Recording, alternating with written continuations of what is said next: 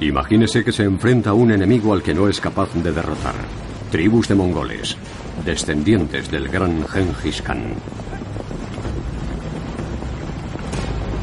Rápidos, feroces, hambrientos. Están resueltos a tomar lo que quieren y a no hacer prisioneros. La pregunta es, ¿qué hace usted?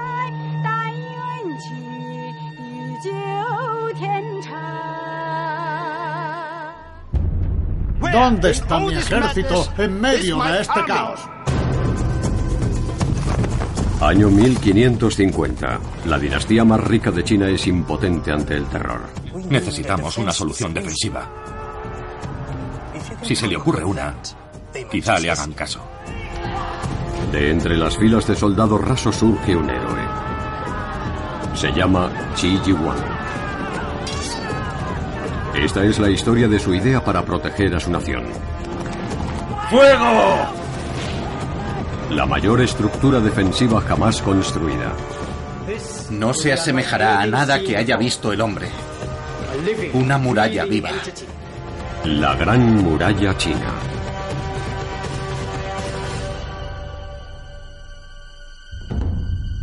Sin embargo, el imperio que puso todas sus esperanzas y recursos en esta colosal creación acabaría cayendo.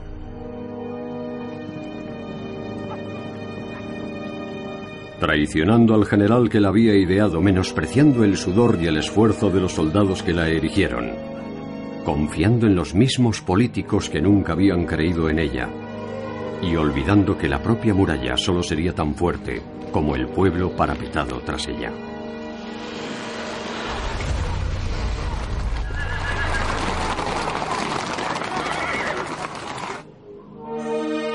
Cinco siglos más tarde, los secretos de la muralla salen por primera vez a la luz. Es más que una estructura de ladrillo. Los textos que revelan la genialidad de su creador. El pueblo cuyos ancestros la construyeron y hoy redescubre su legado. La Gran Muralla significa mucho para el pueblo chino. Por primera vez, el ejército moderno fundado por Chi Ji-won nos permite estudiar sus orígenes y filmar partes de la muralla que nunca antes habían sido grabadas. La misma tierra y las propias piedras nos cuentan por fin su historia. La Gran Muralla China.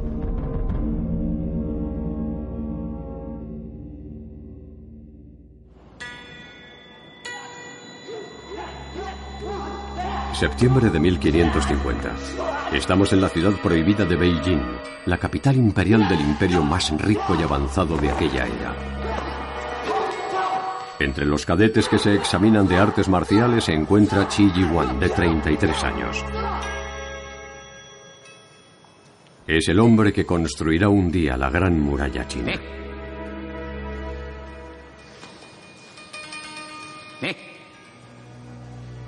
Hoy su objetivo es más modesto, convertirse en un oficial del ejército imperial.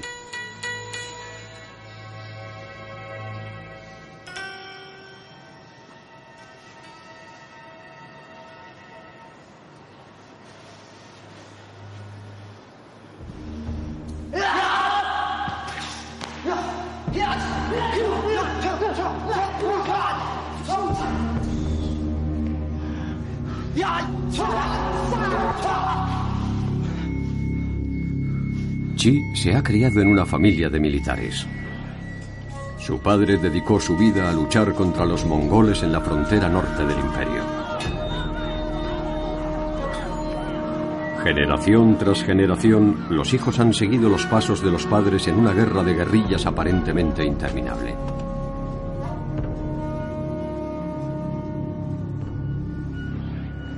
Chi sabe que si supera este examen puede aspirar a seguir el mismo sendero. Pero su destino está a punto de cambiar.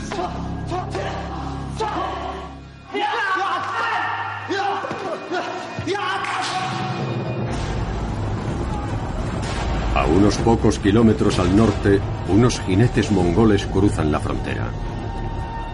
Pero no se trata de una mera incursión fronteriza. Es una fuerza invasora de 100.000 hombres que se dirige directamente hacia Beijing.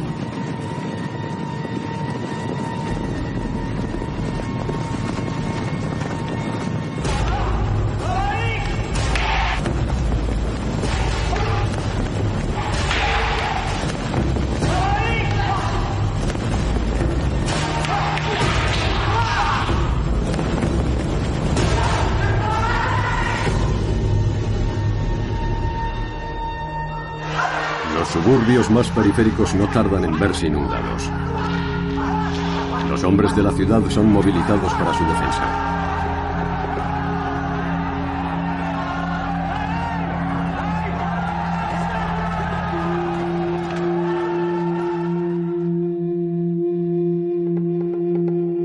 Decenas de miles de chinos yacen muertos.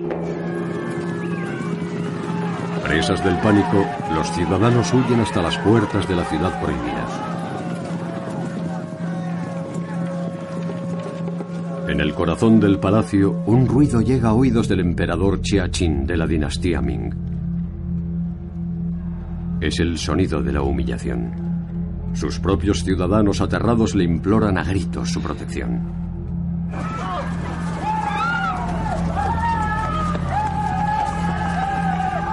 Abrid las puertas. Dejad pasar a tantos como podamos alojar.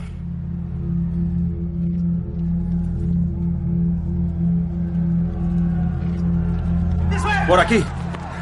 El sonido de la guerra. Llevo tiempo ansiando escuchar.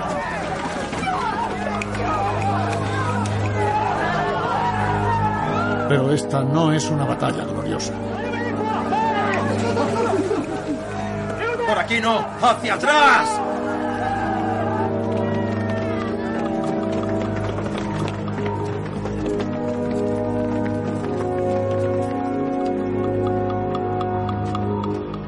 Esto es una vergüenza. Un desastre.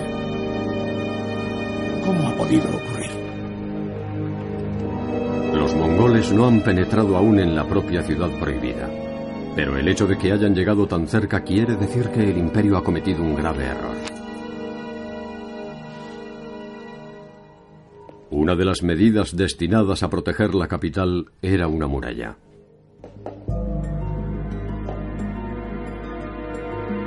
Una barrera defensiva que existe desde hace siglos. De hecho, durante casi dos mil años, desde el primer emperador de China, las sucesivas dinastías han construido murallas para repeler y contener a los mongoles. Y no solo alrededor de Beijing, sino por todo el norte de China. A lo largo de miles de kilómetros el territorio se ha visto tachonado de cientos de fragmentos de muralla. Una solución típicamente china a la secular amenaza de los mongoles.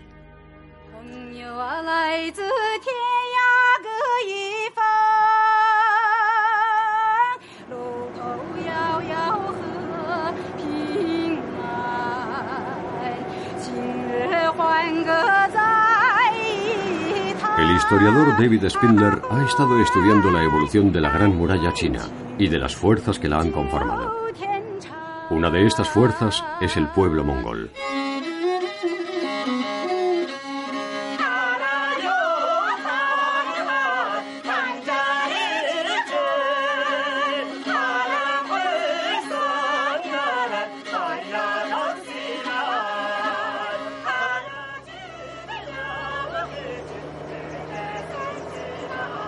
Spindler ha recorrido más de 1.600 kilómetros, desde Beijing hasta el salvaje oeste de China.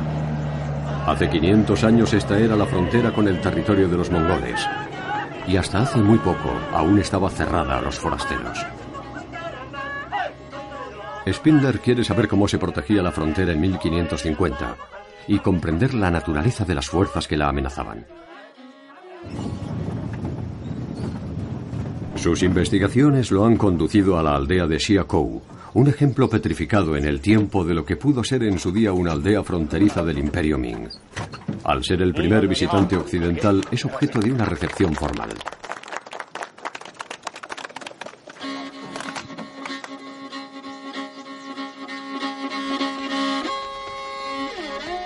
Estos son los últimos vestigios de una cultura mongol que una vez definió esta región fronteriza.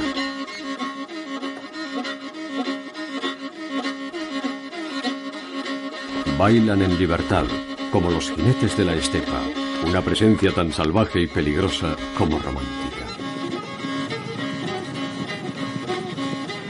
Una presencia forjada tras siglos y siglos de difícil coexistencia con sus vecinos chinos.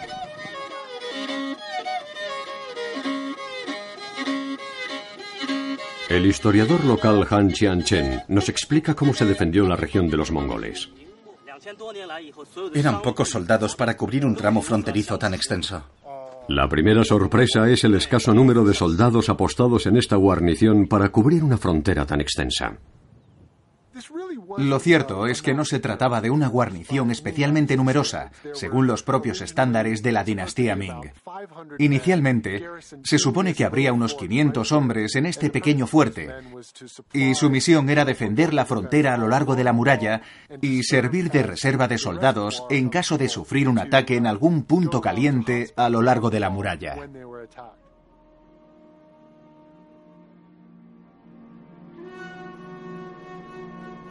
Pero la mayor sorpresa es la propia muralla. Aquí la tenemos. No hay ladrillos ni mortero. Es una muralla hecha de tierra comprimida a base de capas superpuestas de tierra apisonada. No es más que un muro de tierra muy alto y delgado. Los defensores no se podían encaramar a lo alto para repeler los ataques mongoles. Su objetivo era ralentizarlos.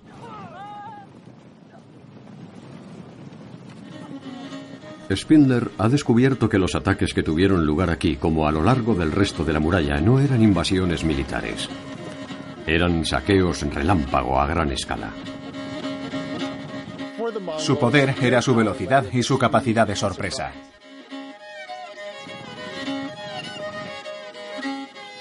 Debían de ser cientos de miles.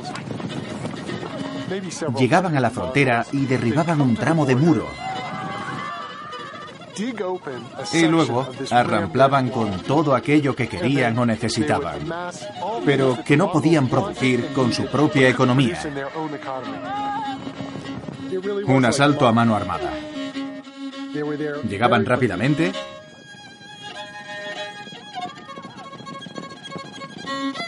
y al minuto se iban. Y los chinos se las veían y deseaban para contraatacar. Aunque las agresiones de los mongoles afectaban a miles de kilómetros de frontera, la combinación de la muralla y las guarniciones de soldados siempre había bastado para contener lo que fundamentalmente era un problema local. Pero tras el gran asalto mongol a Beijing en 1550 dejó de ser un problema local y desencadenó una serie de acontecimientos que convertiría esto en esto.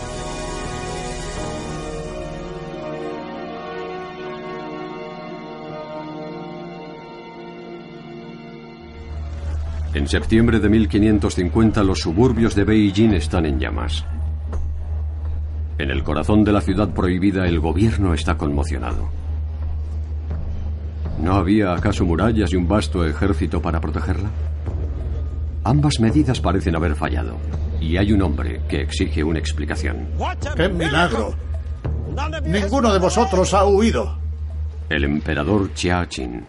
He tenido que oír cómo mi pueblo me suplicaba que le dejase entrar en la ciudad porque temía por su vida.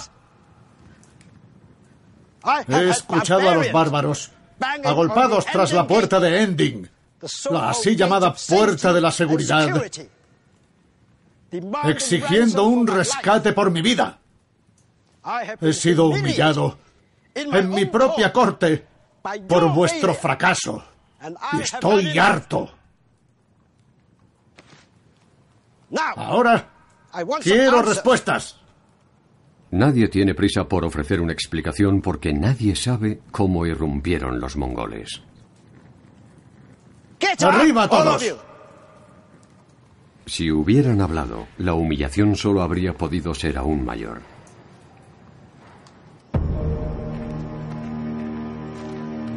David Spindler ha venido a Beijing para ver cómo y dónde penetraron los mongoles las defensas de la ciudad. Desde hace 15 años rastrea todos los vestigios de las murallas originales, cotejando cada segmento con los recuentos históricos del ataque. La línea de la muralla se extiende a unos 110 kilómetros al norte de la capital.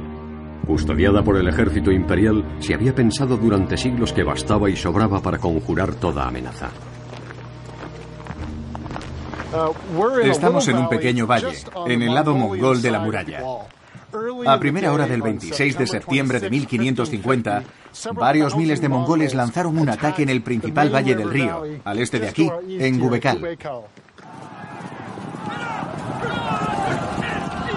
Pero en realidad se trataba de una finta, la típica maniobra de distracción.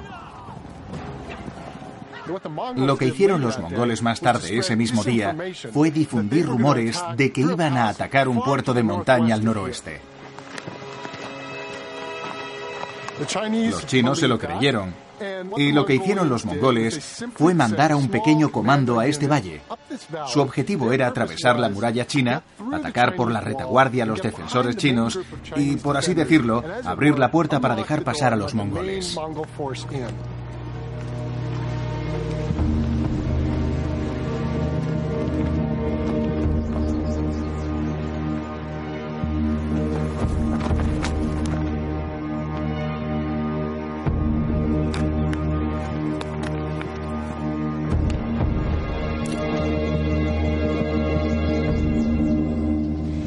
Aquí es. Lo único que separa Mongolia de China. Accedieron por aquí. Varios cientos de mongoles penetraron a través de esta muralla tras derribarla a golpe de pico y pala. Un jinete diría que había sido tan fácil como pasar a una habitación, y eso hicieron. Doblaron esa cresta y atacaron por detrás a los defensores chinos. Miles de mongoles irrumpieron en los suburbios de Beijing.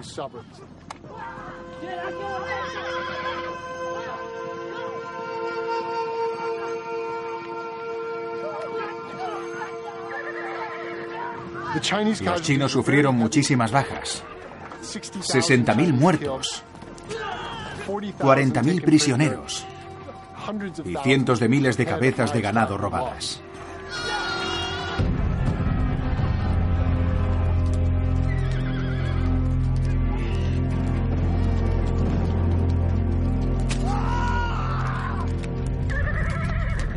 Se podría considerar el 11S de ese periodo de la historia de la dinastía Ming.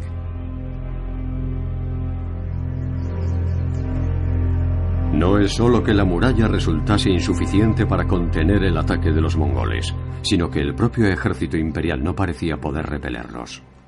¿Dónde está mi ejército en este caos? ¿Dónde están los soldados que deberían estar defendiendo la ciudad? ¿Y el ministro de la guerra? Porque claramente estamos en una guerra. Suponemos que está combatiendo, Excelencia. ¿Lo suponéis? ¡Id a por él! Todo el mundo está tan preocupado con la magnitud del desastre que a nadie se le ha ocurrido preguntar por qué están aquí los mongoles.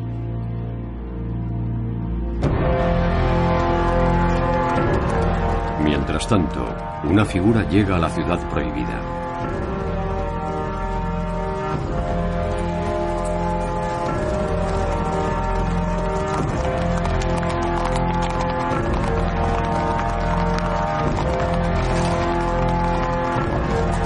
No regresa el ministro de la guerra, sino un prisionero de guerra chino enviado al emperador por el cerebro del ataque, el líder mongol, Altan Khan.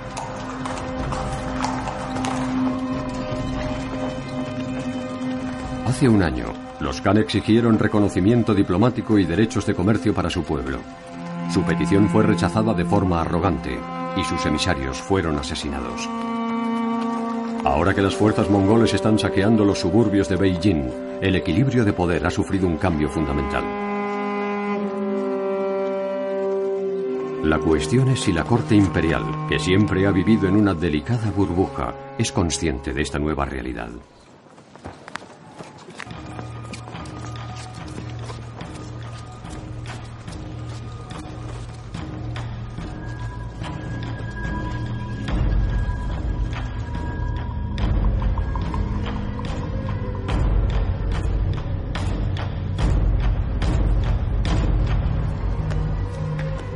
¿Quién es? ¿Qué pasa? Cam me hizo prisionero. Ahora me manda con un mensaje para su serena Alteza. Un prisionero de Khan. Con un mensaje para su Alteza. ¿No has muerto defendiendo al emperador? No tenía armas. ¿Qué quieren?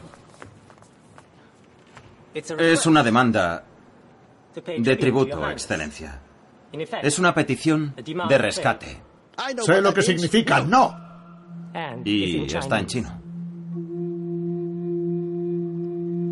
¿Y bien? Pues que una comunicación formal del propio Khan debería estar en mongol. Dudo de su autenticidad. Y más, cuando no viene con un emisario mongol oficial. Quizá debamos devolverla.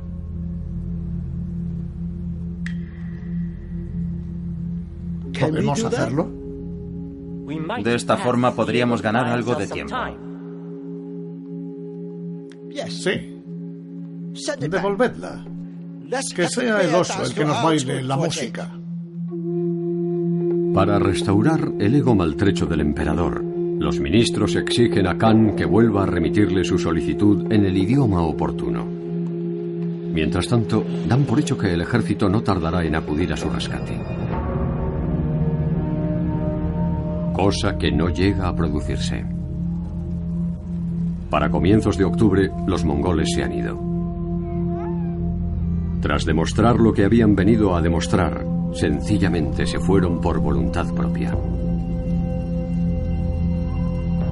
Chi Yiwan es dolorosamente consciente de que los chinos son incapaces de impedir que regresen cuando les venga en gana. Es una humillación que nunca olvidará.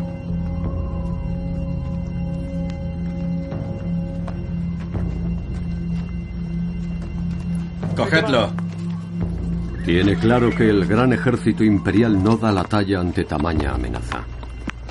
De hecho, de los 140.000 soldados alistados en la zona de Beijing, apenas la mitad estaban de servicio.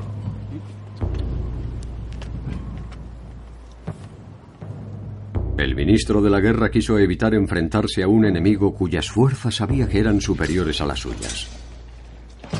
Un hecho incómodo que la corte decide pasar por alto.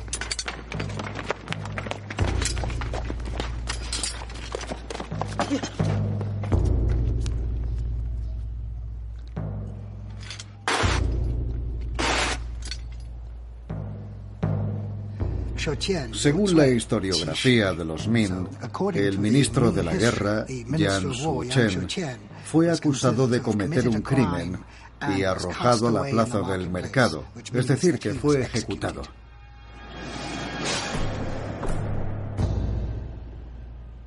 Así que el ministro de la guerra fue el chivo expiatorio de esta debacle. En el Archivo Nacional de China, el profesor Robin Yates examina las 40.000 páginas del registro de la propia dinastía. Su propósito es aclarar una pregunta que lleva mucho tiempo ocupando a los historiadores. ¿Cómo es posible que la dinastía más rica de China careciese de una defensa creíble? En realidad, el imperio Ming fue relativamente exitoso, por lo que la gente empezó a interesarse por el dinero. Muchos se hicieron comerciantes, mientras que el ejército era despreciado. Así que cuando nació Chi, el sistema militar de los Min conocía un profundo declive. Nadie quería ya hacerse soldado, pero precisamente ese era el problema. Debido a la riqueza de los Min, los extranjeros, como los mongoles, querían su parte del pastel. Así que justo cuando más éxito estaban teniendo los Min, mayor era la amenaza a la que se enfrentaban. Para Chi Yiwan la pregunta es, ¿qué hacer al respecto? Si queremos acabar con esto, tenemos que luchar con uñas y dientes. No solo dentro, sino fuera. Hemos de enseñarles una lección que retumbe en los confines del mundo.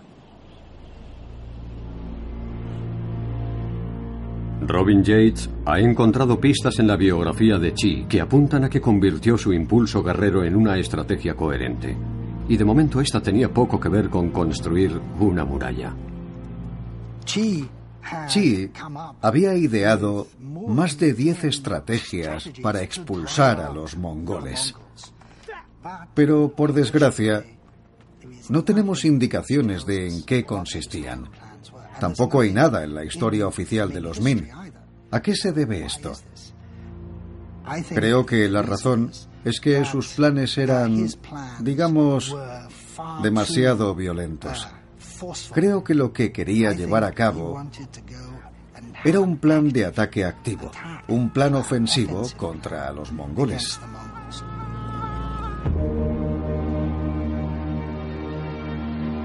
En la corte tienen otras ideas. Conscientes de no contar con una defensa eficiente, el gobierno decide ceder a las demandas de los mongoles. Conciben una serie de acuerdos comerciales para aplacar a Altan Khan. El hombre que recibe la misión de hacer que el emperador los firme es un joven secretario de gobierno, Zhang Yuhen. Secretario Zhang, le he enviado un plan al emperador. ¿Lo ha leído ya? No. Pero yo sí. ¿Se lo está ocultando? No. Quiero que lo lea. Pero hay otros documentos más importantes. No creo que esa decisión le corresponda a usted. ¿Me lo puede devolver? Está perdiendo los papeles. Sería una locura declarar una guerra. Algo sé del arte de la guerra y nada de la vida cortesana. Un plan de guerra abierta no recibirá el apoyo ni los fondos para llevarlo a cabo. Necesitamos una solución defensiva. Si tiene una, quizá le hagan caso. Chi sabe que sea cual sea la solución, pasará por tener un ejército mejor que el que tienen. Mientras tanto, Zhang lleva el tratado de paz al emperador para que lo firme.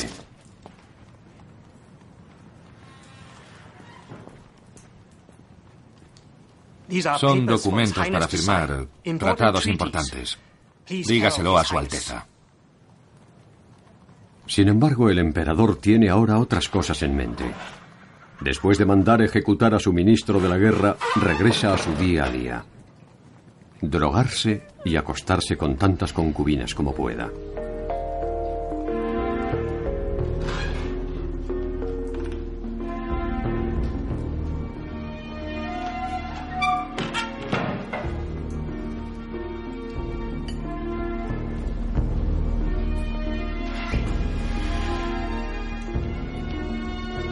Su Alteza, si me permite interrumpirle un instante.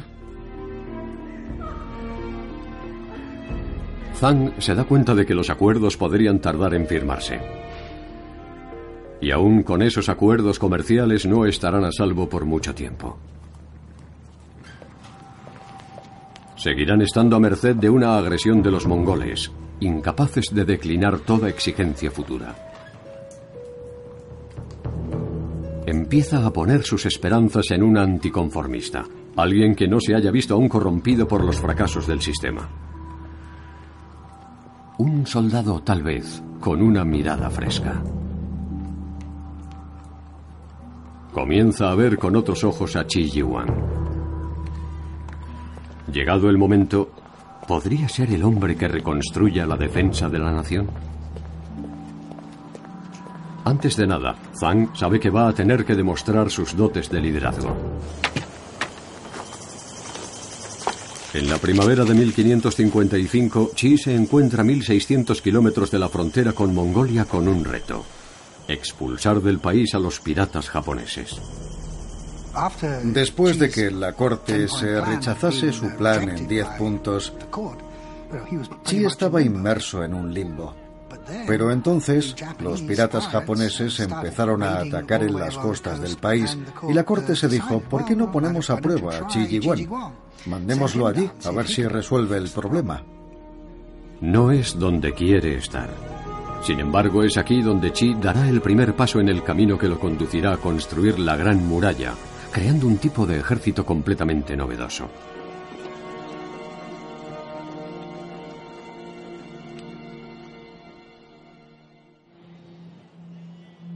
Estamos en 1555. Durante cuatro años, los tratados comerciales han mantenido una paz relativa en la frontera mongol.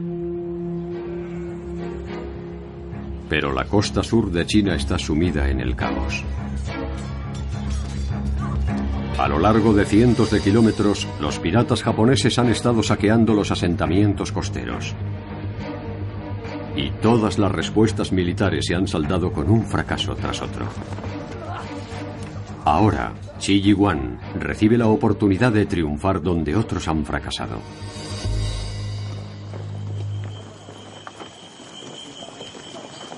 El hombre que un día construirá la gran muralla está a punto de levantar sus cimientos creando un ejército capaz de defenderla. Sobre el papel, son 120.000 los hombres que están combatiendo a los japoneses. Pero son hombres como Zen Zhu, la suya es una familia de agricultores que durante generaciones se ha visto obligada a realizar el servicio militar. Así que al igual que muchos otros, en los registros oficiales figura como soldado. ¿Ya está? ¿Estáis todos? Dame los papeles.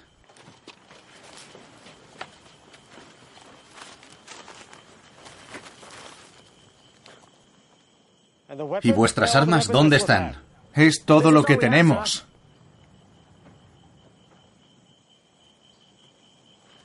¿Alguno ha luchado contra los japoneses con estas armas? Señor, somos campesinos. Según esto, sois soldados. No estamos entrenados. Lo estaréis. Al barracón. Todos. No somos soldados. Ahora se os pagará.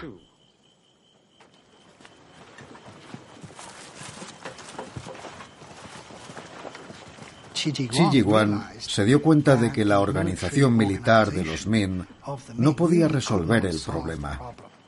Así que lo que decidió fue entrenar él mismo a un grupo de campesinos. Para ello utilizó este manual, para formarlos para que pudiesen combatir a los japoneses.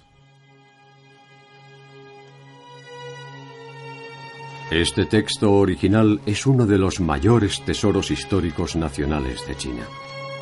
Lo escribió el propio Chi Yiwan a modo de manual de instrucciones para crear un ejército profesional moderno. Cada paso del entrenamiento de un soldado está descrito en chino corriente e ilustrado para facilitar el aprendizaje. Era un plan muy madurado, destinado a sacar partido a las habilidades, las habilidades naturales de los agricultores corrientes, pero combinadas con la más reciente tecnología militar. Básicamente, Xi entrenó personalmente a un ejército de 3.000 hombres, que le eran completamente leales, conocidos como el ejército familiar de Chi. Esta es la medida de su éxito. El Ejército Popular de Liberación, el mayor ejército permanente del mundo. 400 años después de Chi Yiwan sigue siendo conocido como la Gran Muralla de Hierro y Acero.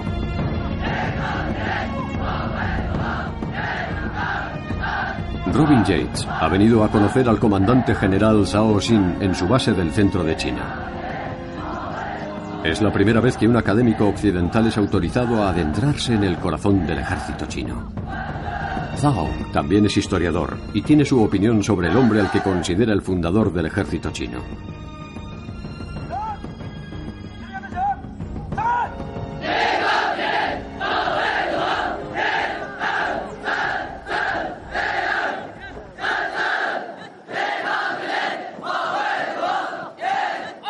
500 de los hombres de Zhao demuestran una parte de su entrenamiento básico, las artes marciales colectivas, una práctica que comenzó Chi Yiwan.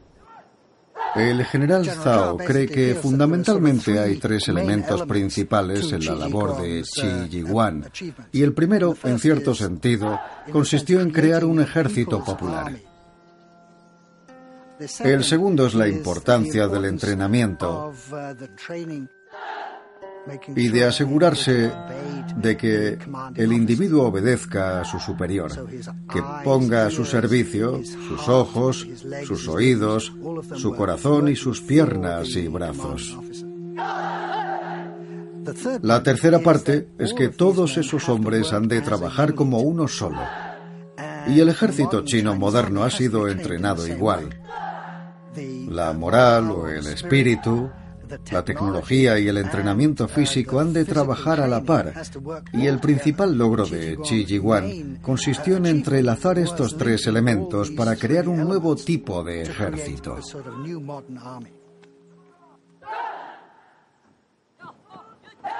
Chi sabía que el primer requisito de toda defensa de la nación sería poner en pie un ejército viable. Y aunque aún no lo sabía, sería la piedra angular de la gran muralla china. Pero no sería fácil plantar esos cimientos. En cierta ocasión, Chi se enfrenta a la derrota cuando trata de reconquistar una posición de los piratas japoneses. Sabedor de que la disciplina lo es todo a la hora de garantizar el éxito de su nuevo ejército, Chi ha de decidir lo lejos que está dispuesto a llegar para inocular esa disciplina.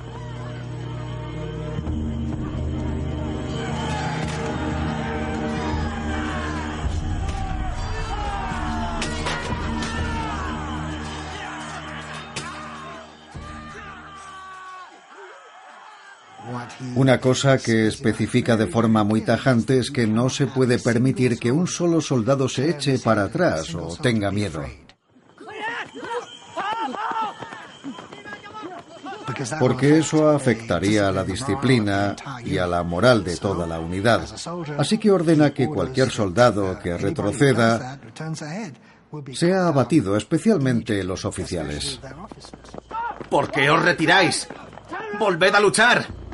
¿Quién ha dado la orden?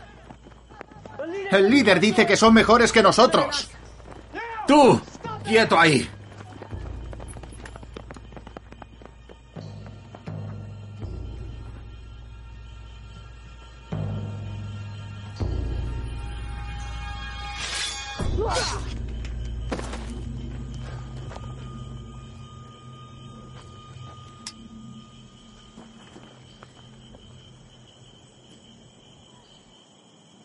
Bueno, podéis morir como perros o luchar como hombres.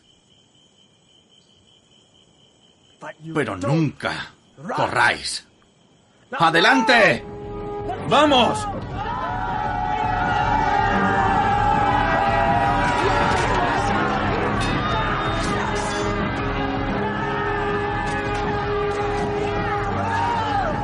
Las actitudes y la disciplina que Chi inculca a su ejército le valen una victoria tras otra sobre los japoneses. Es el primer éxito indiscutible en casi un siglo de lucha contra las distintas amenazas a las que se enfrenta el ejército chino. Pero mientras el enemigo del sur está siendo derrotado, el enemigo del norte ha regresado. Los mongoles han vuelto.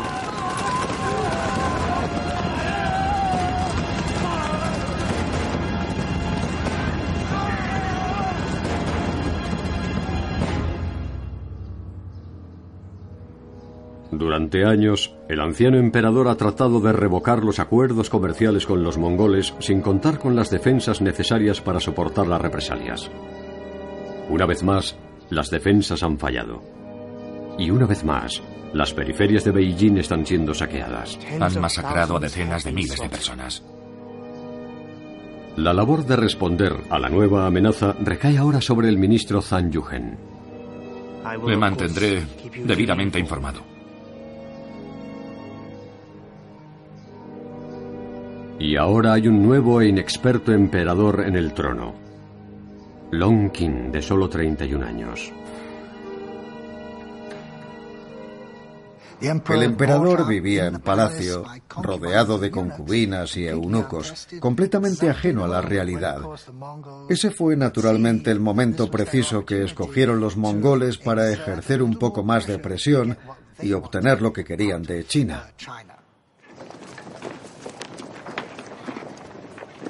Zhang sabe que tienen que acabar de una vez por todas con el problema mongol. Así que acude al joven soldado al que apadrinara 17 años atrás, el ahora general Chi Yiwan. A finales de 1567, tras llevar a cabo con éxito su misión en el sur, Chi Yiwan vuelve al norte, a Beijing, encabezando su ejército victorioso. Ya está listo para superar el desafío definitivo, derrotar a los mongoles.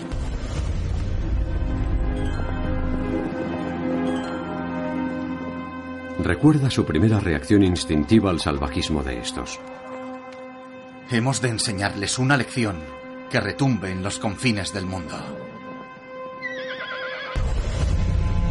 Pero Chi ya no está seguro de que un ejército sea por sí solo suficiente.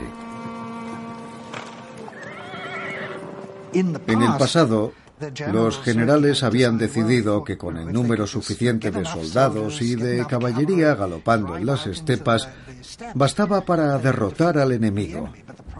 Pero el problema es que lo que tendía a pasar con los planes ofensivos es que los soldados se desplegaban en las estepas y al cabo de dos o tres días se quedaban sin provisiones y los mongoles los podían derrotar.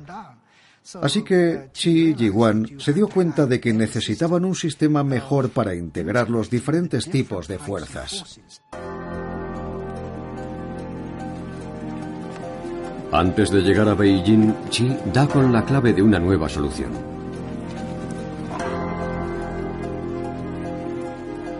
Primero trata de imaginarse una forma de contener a los mongoles.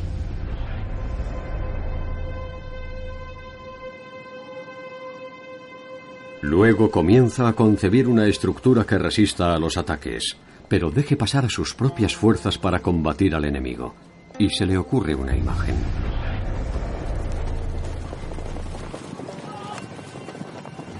No una única muralla, sino capa tras capa de fortalezas, conectadas por murallas. Un vasto entramado defensivo. Un nuevo complejo amurallado.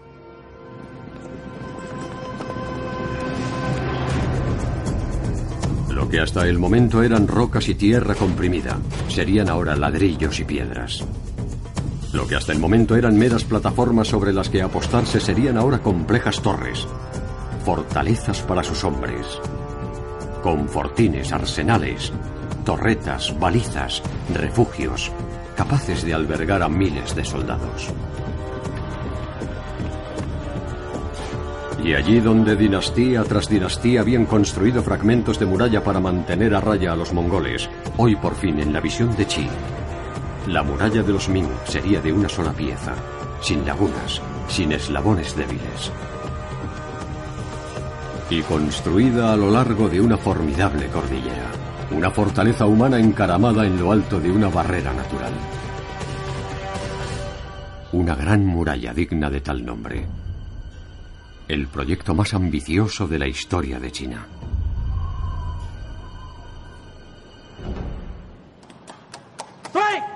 Pero para lograr que la corte acceda a financiarlo, Chi y el ministro Zhang Yuhen han de convencer primero al emperador.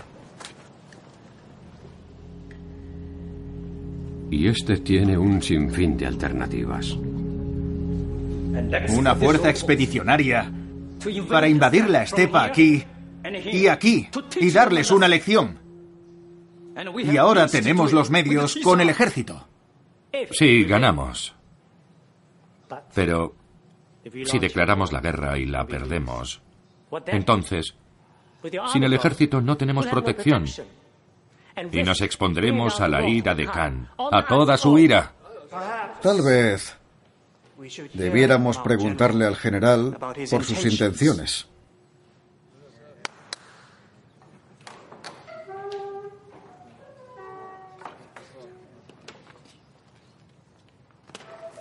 Por favor, dígaselo. Siempre me he decantado por atacar al enemigo. ¿Lo ve? ¿Está de acuerdo con la idea de una campaña ofensiva? No. Creo que hay una solución más eficaz. En vez de dar caza a los mongoles, dejar que vengan ellos. Es lo que hacen y nos roban lo que quieren. Pero si la próxima vez les hacemos pagar un precio inasumible, se lo pensarán. En el fondo, es una cuestión básica de economía. Es aún más básico. Si vienes a robarme a casa y yo sé que vienes, y te espero, armado, puedo golpearte con todas mis fuerzas en un lugar donde yo estoy protegido. Mi solución consiste en usar mi ejército, el más poderoso que haya tenido esta nación, como fuerza de repulsión. ¿Y dónde estaciona su ejército, general? ¿Aquí? ¿En la capital? No, en la muralla. La clave es alzar torres huecas. Tres mil torres. Cada una con un pelotón de 50 soldados.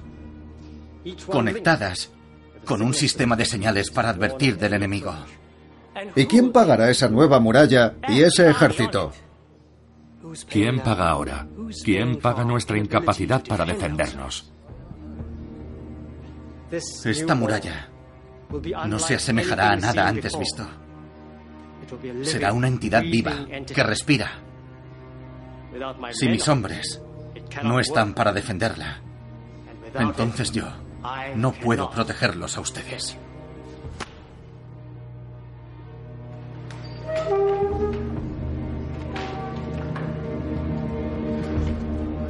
Todo el mundo sabe que el coste de construir una muralla a la escala que propone Chi será astronómico. Pero ofrece la posibilidad de acabar de una vez por todas con el problema mongol. El emperador da su consentimiento. La muralla será construida.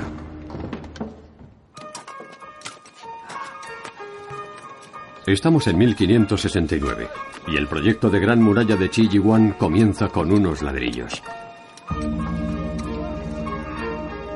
Se crearon cientos de fábricas de ladrillos para aprovisionar la primera fase de la construcción de la torre. En el momento de mayor producción, una fábrica media produce medio millón de ladrillos a la semana, para lo que se requieren 5 kilos de tierra y cal y 7 kilos de madera por unidad. No hay una fórmula secreta para fabricar los ladrillos. Cada planta ha de hacer uso de materiales locales cocidos con la leña de los bosques. Pero al estar destinados a la Gran Muralla, todos han de ser de la mayor calidad posible. En este ladrillo pone año 12 del reinado de Wan Li, es decir, 1584. Y aquí Gumding, que es una localidad en el oeste de la provincia de Hebei, de donde procede esta planta militar. Las inscripciones nos dan detalles del proyecto y el objetivo es que las personas encargadas de su ejecución asuman la responsabilidad en caso de que algo le pasase a la muralla al cabo de tres, cinco u ocho años. David Spindler ha viajado al extremo oriental de la Gran Muralla, en Sanhaiwan, donde 500 años después de su construcción, parte de la muralla está siendo reconstruida. Las obras de reparación le dan a Spindler la oportunidad de estudiar el interior de la propia estructura. Dentro de la muralla hay un muro de tierra apisonada, con capas y capas de tierra de unos 15 centímetros de grosor, creando una muralla como la que vemos aquí. Más adelante se usaron ladrillos en la construcción de la muralla durante la dinastía Ming, y para ello simplemente se añadieron los ladrillos al muro exterior preexistente de tierra apisonada. Los ladrillos son de este tamaño, unos 40 centímetros de largo, y entre ellos está esta argamasa, Está hecha de cal curada o apagada, es decir, curada en un horno con agua. Las ventajas de usar ladrillos como método de construcción es que tienen un tamaño estándar, son fáciles de transportar y se puede construir en toda clase de terrenos. Se puede construir en un terreno empinado y que se sostenga. Se pueden construir troneras, levantar almenas, esas aberturas en forma de U por las que pueden mirar los arqueros. El ladrillo tiene la ventaja de ser muy flexible. Para llevar esos ladrillos a los distintos lugares hace falta un ejército de peones. El propio ejército de Chi Yiwan.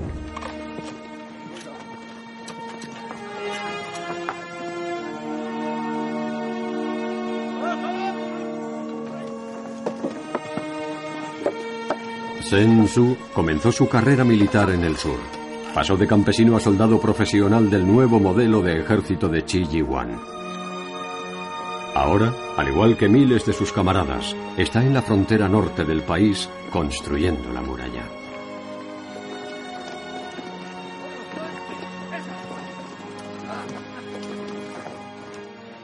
Aquí tenemos un ejemplo de los ladrillos que se usaron en el proyecto de construcción de la muralla a finales de la dinastía Ming. Es muy pesado, pesa unos 20 kilos. No sabemos cómo lo transportaron. En mis lecturas solo he visto una referencia a un caballo de tiro con esa tarea. Aparte de eso, es probable que se usase mucha mano de obra.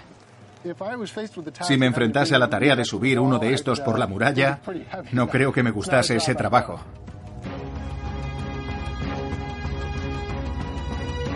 El plan de Chi conlleva la construcción de 3.000 torres a intervalos de unos pocos cientos de metros a lo largo de una muralla de 1.000 kilómetros de largo, 10 metros de alto y 3 metros de ancho. En algunos puntos se añaden nuevas torres a viejos tramos y se reconstruyen los muros. En otros, las torretas sólidas son reemplazadas por torres abiertas entre las que se construyen nuevos muros. Pero la muralla siempre sigue una línea estratégica, bordeando las cumbres de las montañas. Para esta monumental tarea, Chi solo tiene cinco años y cuenta con 20.000 hombres. Así que Chi decide que para lograrlo tiene que organizar a sus hombres. Debe ordenarlos en compañías de unos 250 hombres cada una. Ese año, su ejército va a construir 70 torres. Eso quiere decir que cada unidad, cada compañía ha de construir una torre cada cinco días. Esos hombres tuvieron que trabajar día y noche sin descanso durante todo un año. Pero Chi tenía la gran ventaja de usar a las mismas tropas a las que había disciplinado, entrenado y formado personalmente, y podía confiar en su capacidad para construir la muralla dentro del plazo que le había asignado la corte.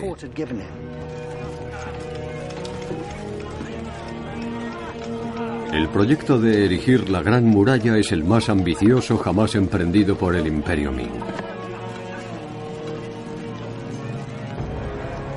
Para finales de 1570 consume más de tres cuartas partes de los ingresos del gobierno.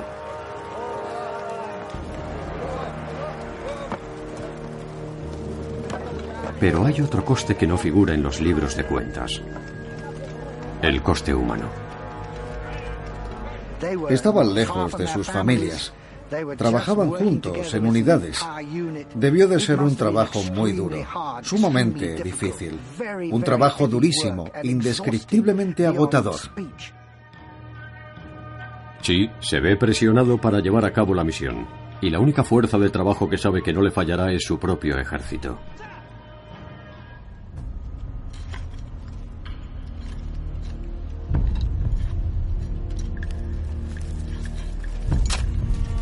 Pero hay limitaciones. La malnutrición, el agotamiento y la enfermedad pasan su inevitable factura.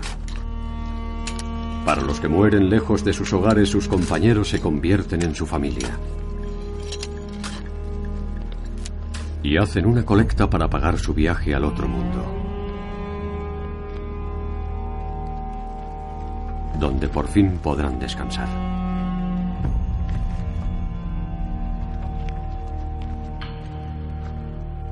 Hoy hemos enterrado a Fong. Era del sur, como yo.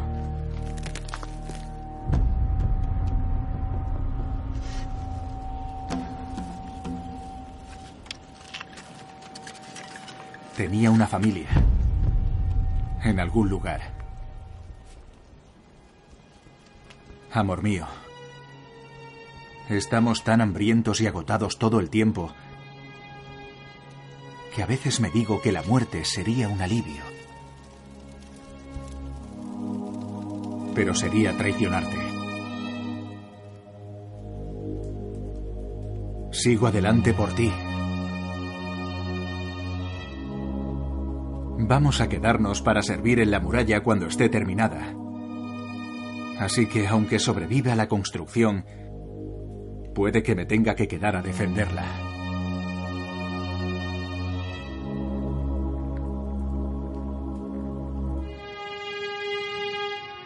Durante siglos, los obreros como Zhen Zu han sido los héroes olvidados de la muralla.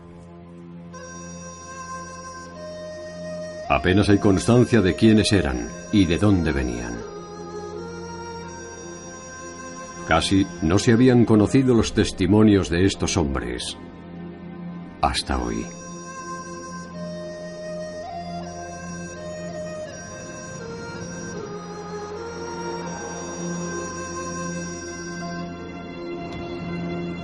Wang Tao es un arqueólogo de la Universidad de Londres. Está acostumbrado a escarbar en el suelo en busca de indicios del pasado. En la Gran Muralla se enfrenta a un desafío.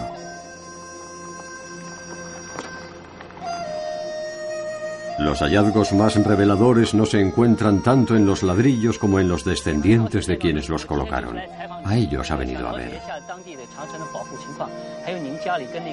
Acompañado por el historiador local Zhang Heshan, Tao visita las afueras de una aldea al este de Beijing, Donyakou.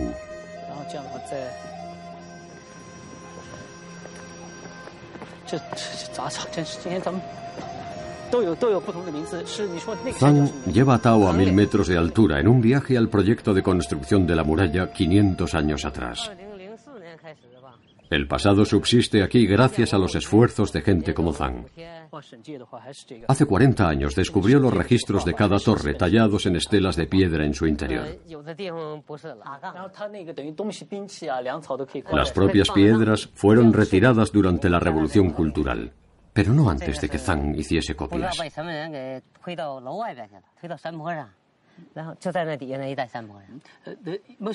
La estela de piedra más importante se colocó en una de esas torres, en esa de allí.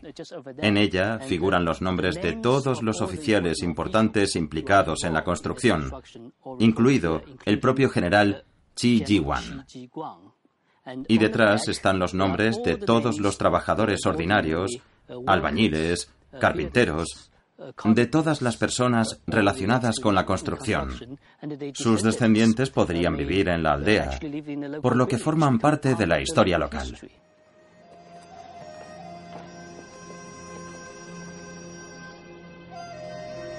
Zhang está especialmente orgulloso del final de la escalada. Es lo que hace que este tramo de la muralla sea único. Cada torre del distrito le debe su nombre a una familia de la aldea.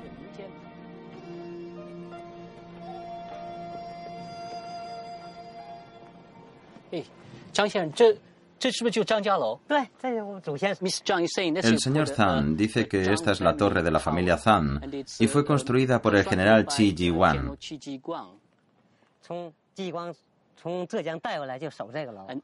Reclutó a unos 9.000 soldados del sur de localidades como Yejian y Jibu, y el antepasado del señor Zhang estaba entre esos 9.000 soldados. Por eso la torre se conoce como Torre de la familia Zhang.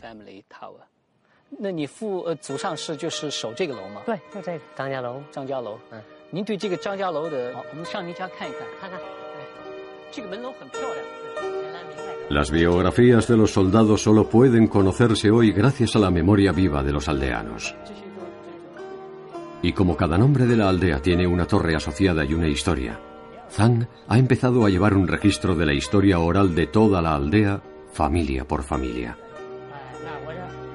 Empezando por el señor Loa Yanhua.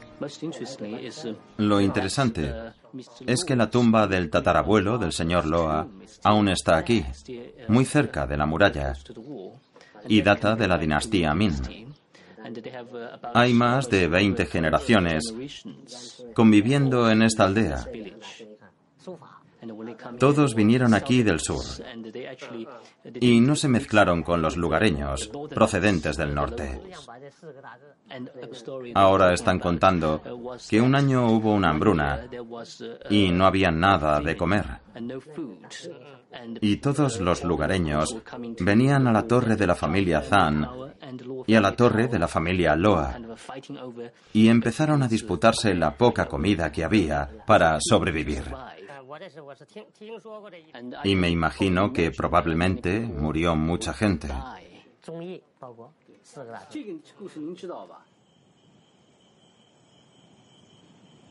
Para todo proyecto monumental, la disciplina de equipo es fundamental. Y cuando por la razón que sea se rompe, ha de ser restaurada.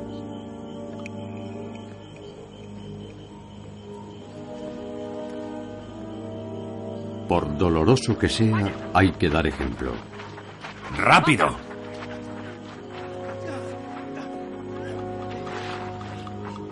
Por el bien de la muralla. ¡De rodillas! ¡Al suelo! ¡Desenvainad!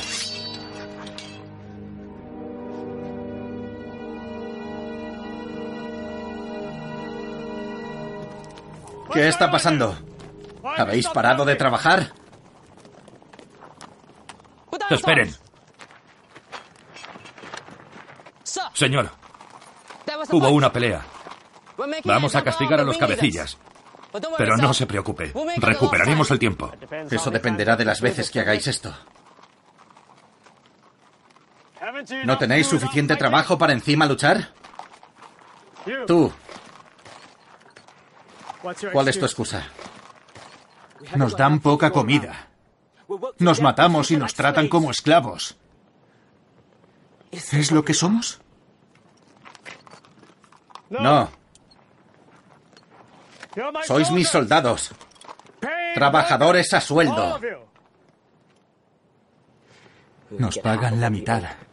¿Y para qué sirve si estás muerto? Trabajáis para proteger el imperio. Y sí, hay adversidades.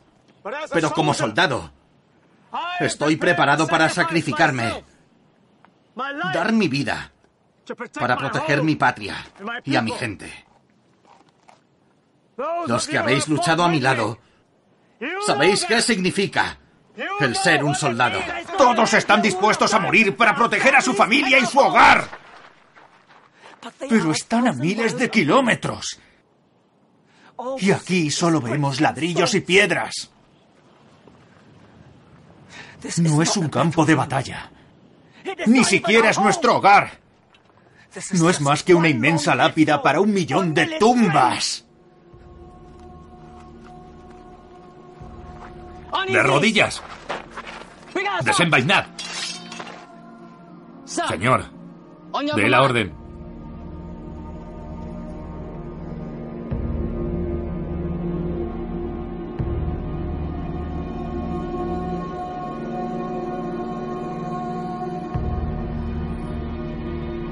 Muralla no se va a construir sola.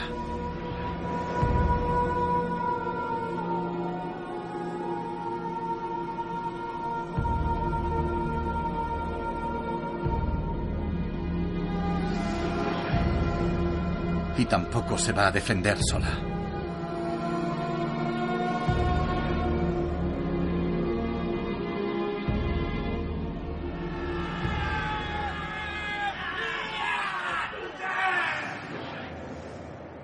Que vuelvan a trabajar.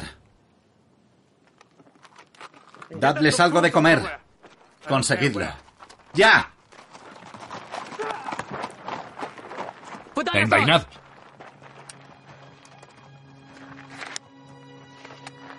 Soltadlos. El nuevo diseño de Chi era revolucionario en cierto sentido. Empleaba una forma estructural novedosa. Pero Chi se dio cuenta de que, sin hombres para construir la muralla y explotar todo su potencial, no valía absolutamente nada. Chi da la orden de que se permita que las familias de los soldados se reúnan con ellos y se asienten a lo largo de la gran muralla.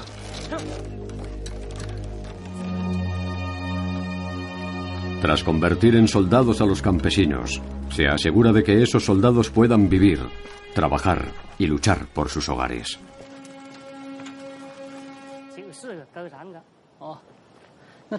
El hecho de que esté aquí alguien como el señor Loa es la prueba de que esta política funcionó. Pero tal y como descubre Wang Tao, su éxito se debió en gran medida a la valentía y la capacidad de aguante de los propios hombres. En Don Yakou, la hambruna había hecho peligrar las vidas de sus soldados y el futuro del proyecto, hasta que el ancestro del señor Loa dio con una solución. Cuando llegó aquí su antepasado, había racionamientos de comida y la gente se peleaba por lo poco que había de comer. Entonces descubrieron el albaricoquero. El antepasado del señor Loa y otros soldados empezaron a recolectar albaricoques salvajes para comérselos y más adelante decidieron plantarlos. Así que reunieron un montón de albaricoques y los plantaron a lo largo de toda la muralla. Y como se puede ver por toda la montaña, el paisaje está plagado de albaricoqueros. Y para el antepasado del señor Loa, este gesto no solo le permitió conjurar la inanición, sino que garantizó que su familia permaneciese aquí durante los siglos venideros. La tumba del ancestro del señor Loa se encuentra directamente al pie de la torre familiar. Su inscripción apenas es visible después de 500 años.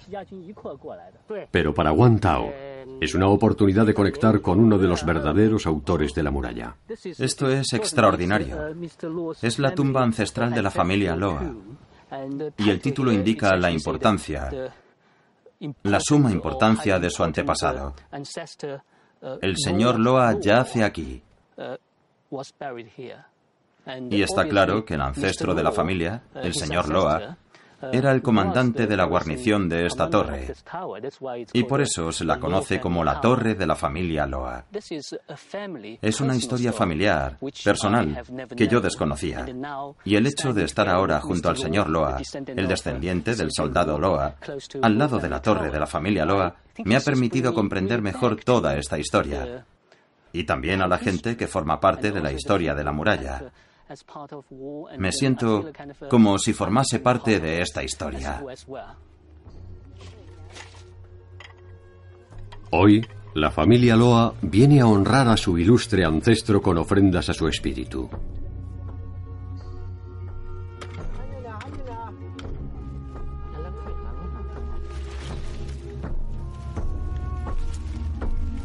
Y a plantar un albaricoquero en su memoria. Un memorial dedicado a uno de los soldados que ayudaron a construir la gran muralla china.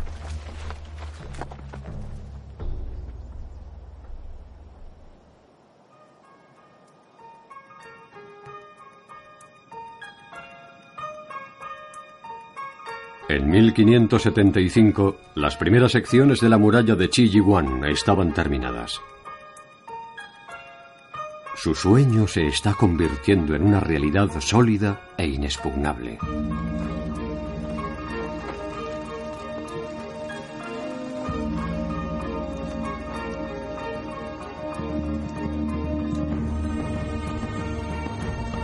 Apostado en ella está su ejército, al que ha formado para explotar su fuerza. Un ejército que ya cuenta con 20.000 hombres, que le son leales.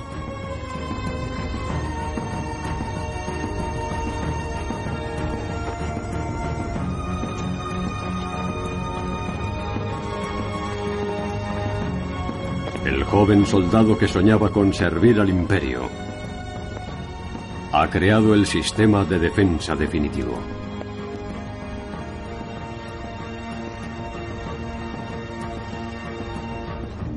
No es solo el proyecto más ambicioso de esa era, es también el más caro. Y más vale que funcione, ya que el destino de toda una dinastía depende de su éxito.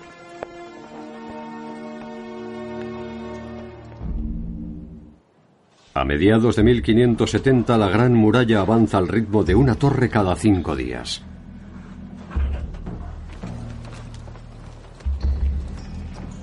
Sin embargo, Chi Yi-wan sabe que será puesta a prueba por un ataque mongol antes de estar acabado.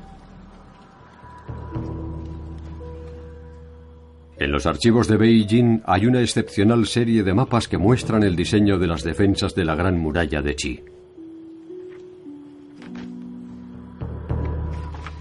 Al noroeste vemos que hay un puerto entre dos montañas a través del que solían pasar los mongoles para comerciar o saquear. Luego hay una serie de puestos de observación.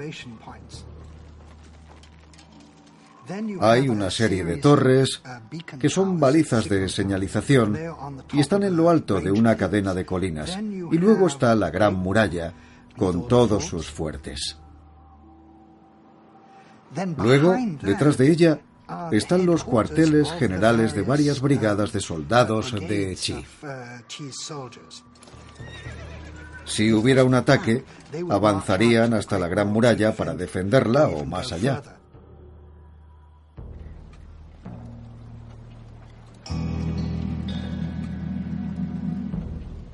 Lo que consiguió desarrollar Chi fue un sistema muy complejo. La Gran Muralla funcionaba de distintas maneras. Y los hombres tenían que tener una comprensión de su función dentro del sistema total. Sen Tzu forma parte ahora de la línea defensiva de Chi, en una unidad de observación situada frente a la muralla. Una de las mayores innovaciones de Chi ha sido introducir los cañones, copiados de modelos occidentales y ahora fabricados en China. Son parte de la defensa. Su labor consiste en interceptar y ralentizar todo ataque, a la vez que advierten a las defensas de la muralla. Nadie sabe hasta qué punto funcionará este nuevo sistema. Pero en este día de marzo de 1575 se materializa en la estepa la oportunidad idónea para averiguarlo.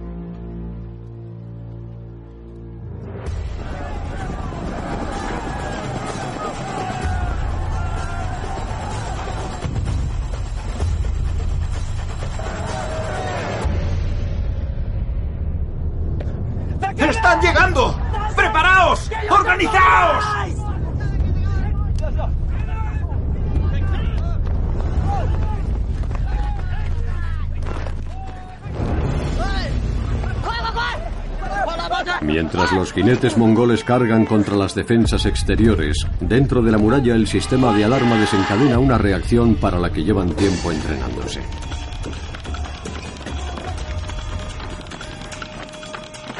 Los hombres y los cañones son movilizados en cuestión de minutos.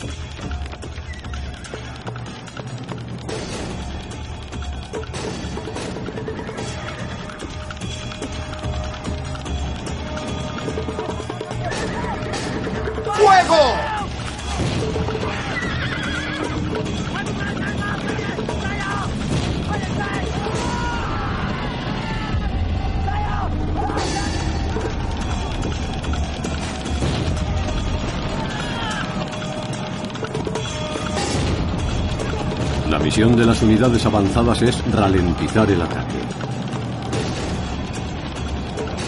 Pero los mongoles tienen la mirada puesta en una presa mayor. Los asentamientos en torno a la ciudad de Dongyakou. Donde está el propio Chi Yiwan. Detrás de los muros, el sistema de alerta ha advertido a la principal guarnición que puede movilizar una fuerza de contraataque. Es la hora de la verdad para Chi y su muralla.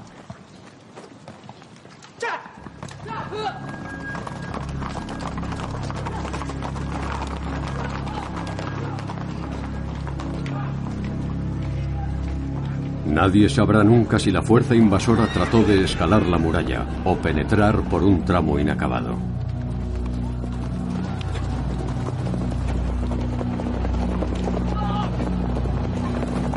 Según los recuentos históricos, las fuerzas de Chi lograron retener a los invasores más allá de la muralla, donde su superioridad militar logró imponerse.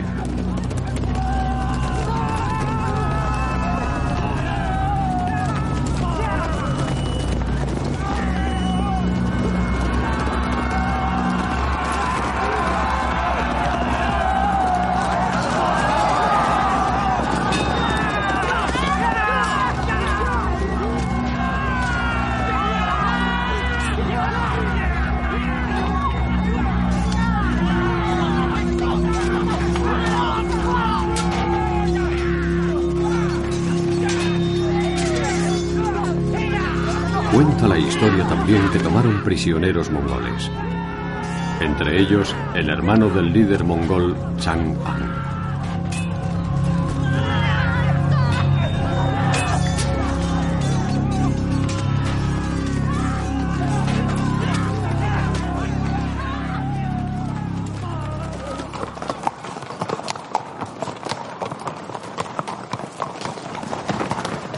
La victoria en la batalla de Don Jiakou es un momento definitorio para Chi Yiwan. Ha demostrado que su sistema de la Gran Muralla, con él al frente inspirando la victoria, funciona.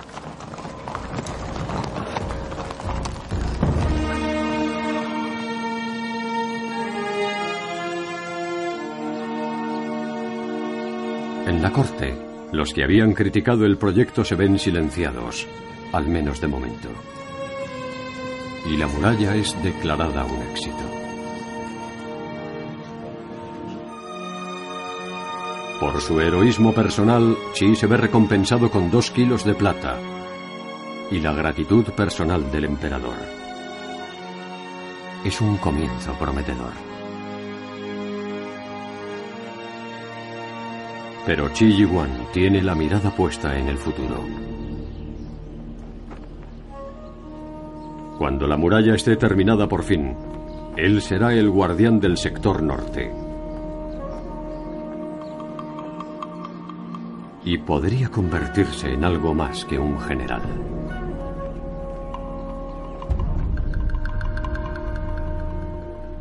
Unos pocos días después de la batalla se le presenta la oportunidad de desempeñar un papel político, cuando el líder mongol Chang'an regresa a la muralla para negociar la liberación de su hermano.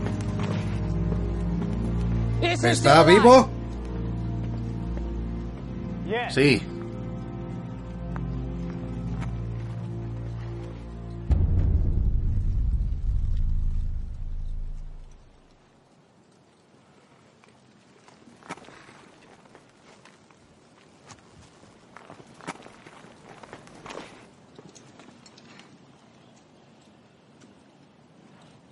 Si hiciese una oferta para rescatar a mi hermano, ¿Con quién debería hablar? ¿Con el emperador? ¿A través de usted? ¿O con usted? Conmigo. ¿Cuánto me costará rescatarlo? Lo soltaremos. Si nos deja en paz si nos garantiza que no vamos a tener que volver a luchar para expulsarlos. Sí. Lo haremos.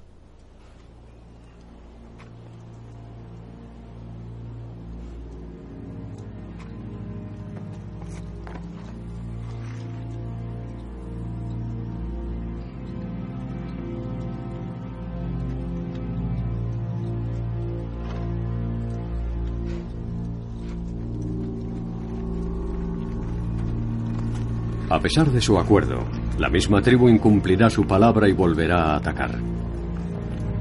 Pero una vez más serán derrotados por la muralla.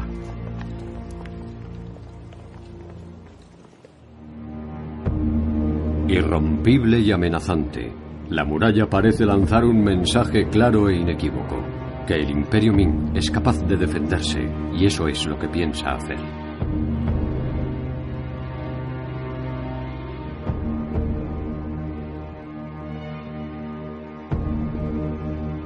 Y con el paso del tiempo, la seguridad creciente trae algo nuevo a la frontera. Los primeros atisbos de paz.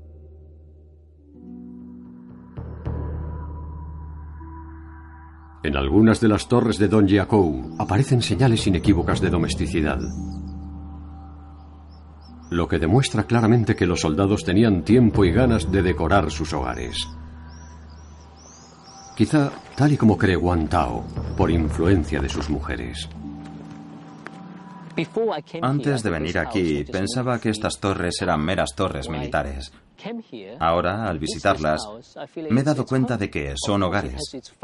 Naturalmente tienen una función de dispositivos militares, pero si nos fijamos en ambos lados de la muralla, nos damos cuenta de que no, de que en realidad forman parte de la vida cotidiana de la gente. Cuando miraban colina abajo, los soldados veían campos y veían a sus mujeres e hijos. Y es algo que vemos constantemente a lo largo de la historia china. Gente que se ve desarraigada y rearraigada. Y creo que la Gran Muralla ha desarraigado a mucha gente, pero también les ha creado una nueva vida.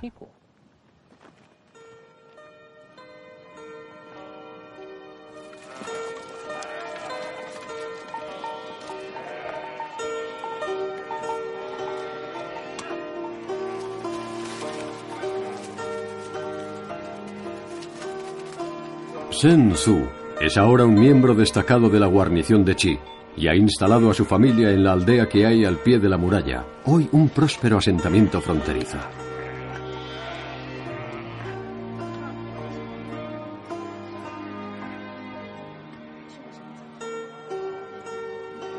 Lo que antes era una zona de conflicto, poblada de jinetes y soldados, es hoy una zona agrícola donde la población está creciendo. Ese periodo de paz es fruto de la Gran Muralla.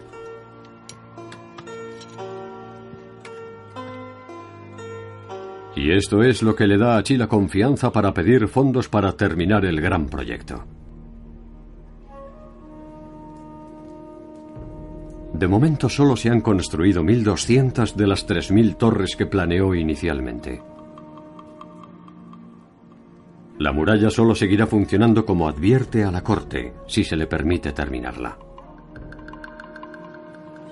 Sin embargo, en Beijing los costes están disparando ya las alarmas.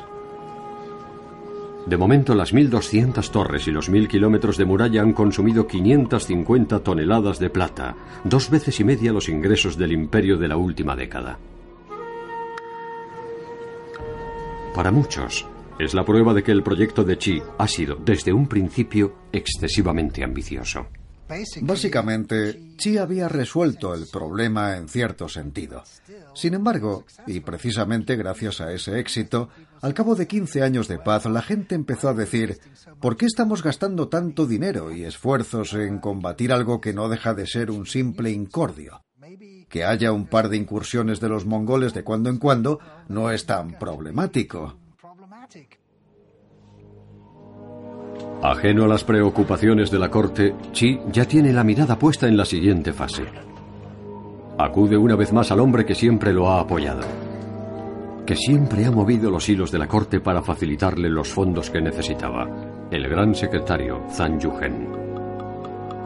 Pero cuanto más exige Chi a Zhang y más intenta darle Zhang a Chi, más ve la corte el poder de ambos como una amenaza. Chi y Zhang Yuhen tenían enemigos en la corte y se habían limitado a esperar el momento oportuno. Y llega su momento. Hay un nuevo emperador en el trono y está dispuesto a escuchar a estos nuevos consejeros. El gran peligro, como ha ocurrido siempre a lo largo de la historia de China, era que un cortesano poderoso se aliase con un general igual de poderoso. Es decir, la alianza de un elemento militar con un elemento civil. En China siempre ha sido lo que ha precipitado la caída de las dinastías.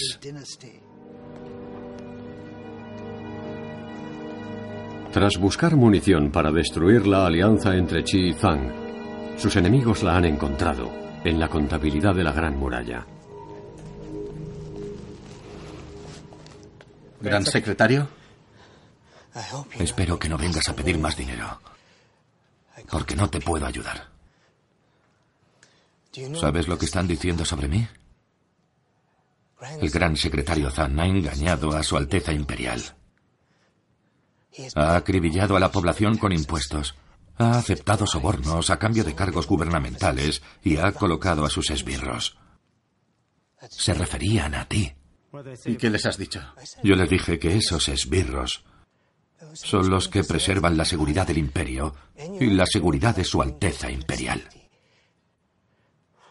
¿Qué quieren? No querían protección, pues la protección cuesta. Uno se da cuenta de su valor cuando no funciona. Diles que necesitamos más torres. Ni hablar. Ahora estoy imputado por corrupción. ¿No lo sabías? Solo falta la firma del emperador para que la condena sea firme.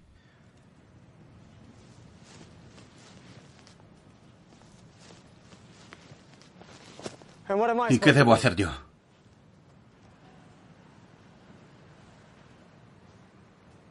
Yo de ti. Me alejaría de mí.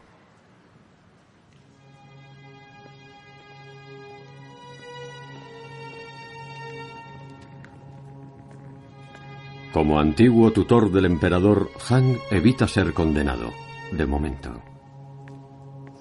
Pero en los años por venir, el aliado de Chi vivirá sometido a un ataque incesante, hasta que desgastado por la presión, Zhang Yuhen muere. La alianza que forjó la muralla se ha roto. Ahora que su único aliado político ha muerto, el propio Chi está expuesto a los ataques. Y el arma más eficaz a disposición de sus enemigos es su alianza con Zhang. Un examinador provincial que trabajaba para Zhang ha confesado que colocaba a dedo a sus candidatos a los puestos imperiales. En la corte, los delitos de Zhang son reexaminados y se descubre una conspiración con Chi. En un claro intento de crear una atmósfera propicia para un golpe de Estado inminente. Además, y cito textualmente, el general Chi Ji-wan tendrá su ejército a su disposición. Solo podemos especular que antes de su muerte, el gran secretario Zhang Yuhen conspirase para hacerse con el trono.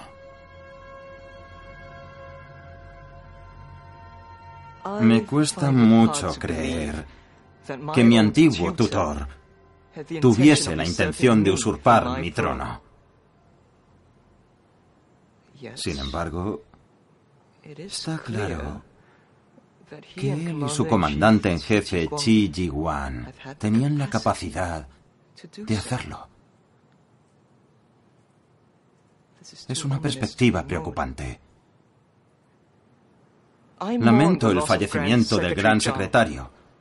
Y tan solo puedo suponer que se vio cegado en su vejez por la apabullante ambición de Chi Ji-wan Chi ha violado el principio divino del equilibrio. Ya está bien de ceder a las exigencias. Basta de construir murallas.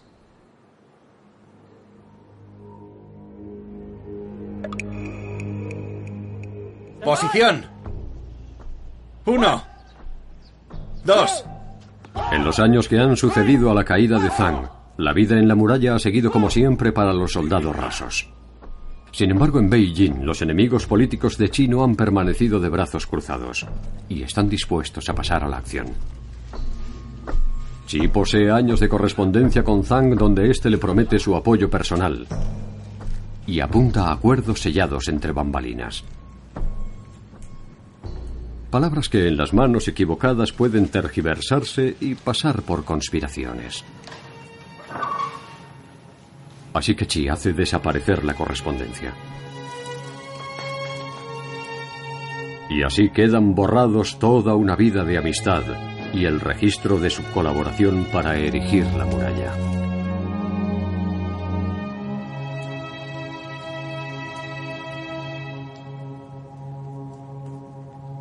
Fue la ambición de Chi la que lo movió a construir la muralla para proteger al emperador. Ahora el imperio teme tanto su ambición que está dispuesto a deshacerse de él. La única pregunta que queda pendiente es cómo lo hará.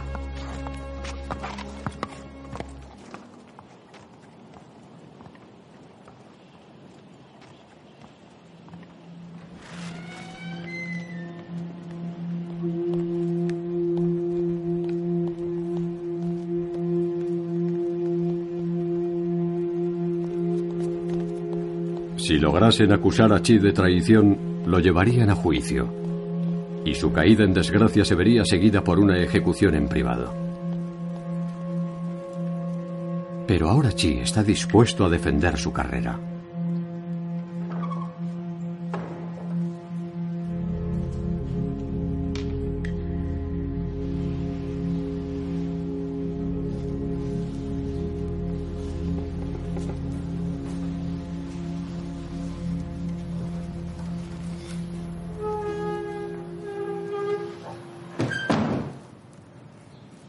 El comandante regional Chi Ji-wan ha de renunciar a su cargo con efecto inmediato.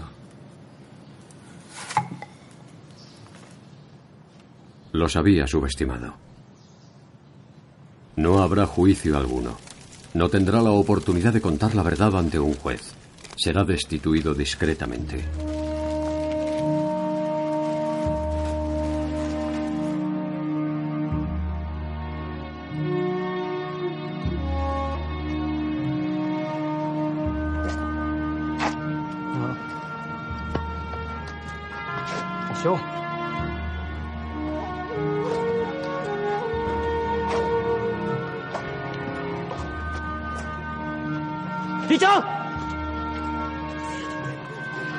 Soldados rasos como Zhen Zhu, el fin de Chi es un despropósito. El ejército está perdiendo a su padre.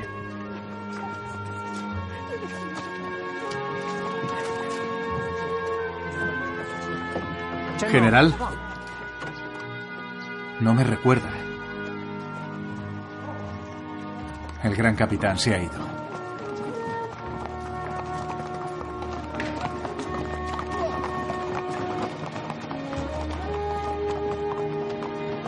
Chi Yiwan se retira a su aldea natal. Al cabo de un año muere. Deja tras de sí un millar de kilómetros de muralla y torres. Es la línea defensiva más completa de toda la historia de China. Pero todavía no está terminada tal y como la había concebido. Y él ya no está presente para lograr que funcione. Chi Jiguan era el corazón y el alma de la muralla. Hacía falta un hombre con la visión de Chi para idear una muralla que no fuese solo una barrera estática, sino un arma ofensiva contra los mongoles. Ahora que Chi no estaba, los Min se retiraron sin más detrás de su muralla. El verdadero problema es que los Min dejaron de enterarse de lo que estaba ocurriendo fuera de la muralla. Fuera de la muralla, los mongoles se estaban aliando con un nuevo enemigo, el Imperio Manchú, que aspiraba a ser la nueva dinastía en el poder.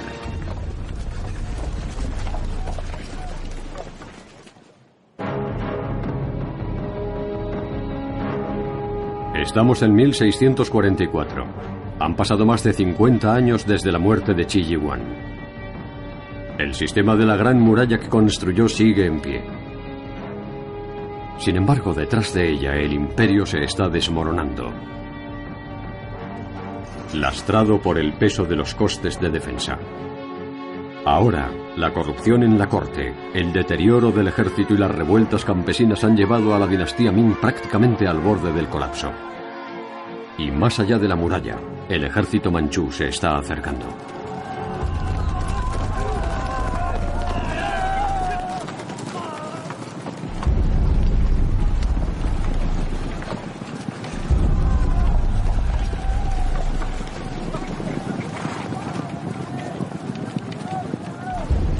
Los manchúes eran una fuerza mucho más organizada y unificada que los mongoles. Se movían de forma sistemática y lanzaron ataques contra China en 1636 y 38 para hacerse con el control del imperio chino.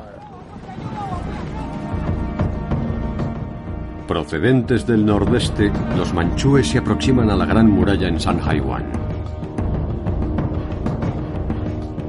El historiador David Spindler entra a la ciudad desde el lado chino, rumbo a la entrada más fortificada de la historia de la muralla. En su día se conoció como el primer portal bajo el cielo. Fue aquí donde por fin el 27 de mayo de 1644 la Gran Muralla fue traspasada, sin que se derramase una sola gota de sangre.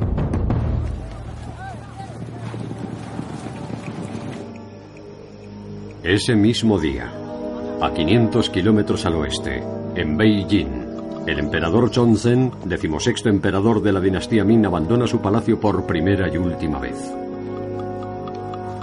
Su imperio, minado por las revueltas y la corrupción, está en bancarrota.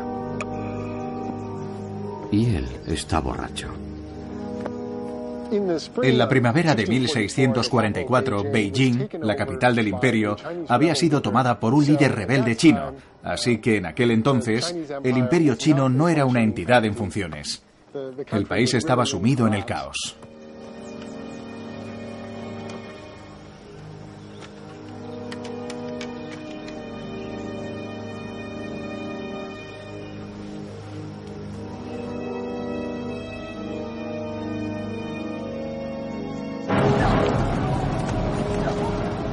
Ahora que el ejército manchú se está aproximando a Sanhaiwan, dentro de la ciudad, los rebeldes chinos han tomado el control y el comandante de la guarnición recibe la orden de rendirse. Estaba contra la espada y la pared en un sentido bastante literal y pidió ayuda en el exterior de la muralla, lo cual es bastante irónico porque se supone que los muros se construyen para defenderse de los de fuera. Las defensas más inexpugnables de la historia china, que nunca han sido tomadas por la fuerza, se abren ahora para dar paso al enemigo. En un último intento desesperado de salvar a un imperio en decadencia.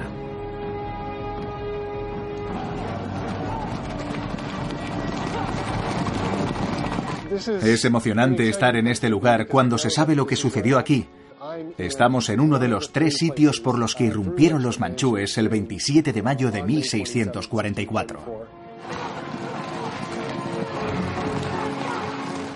Invadieron el país y se quedaron en él, y lo gobernaron durante los siguientes 200 años más o menos.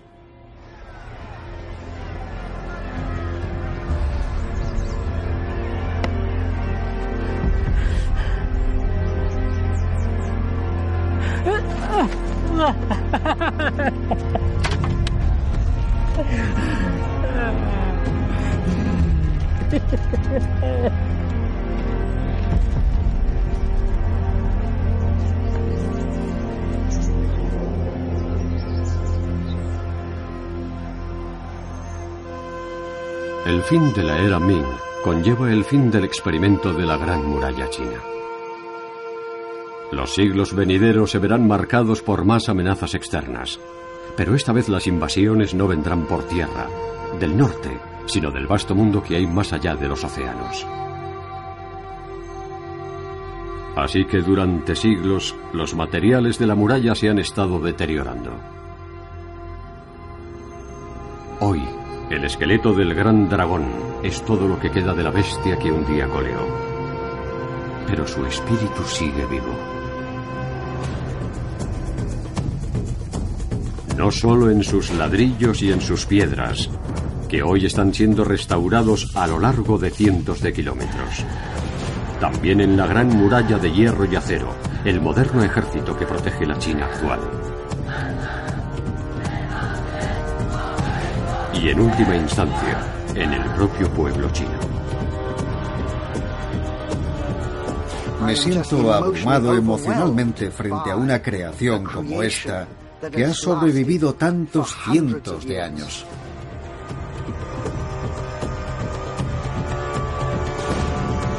La Gran Muralla significa mucho para los chinos a día de hoy. Es un símbolo de la fuerza de su historia, de su cultura, pero también de su futuro. Creo que hay que reconocer que es una extraordinaria proeza del pueblo chino.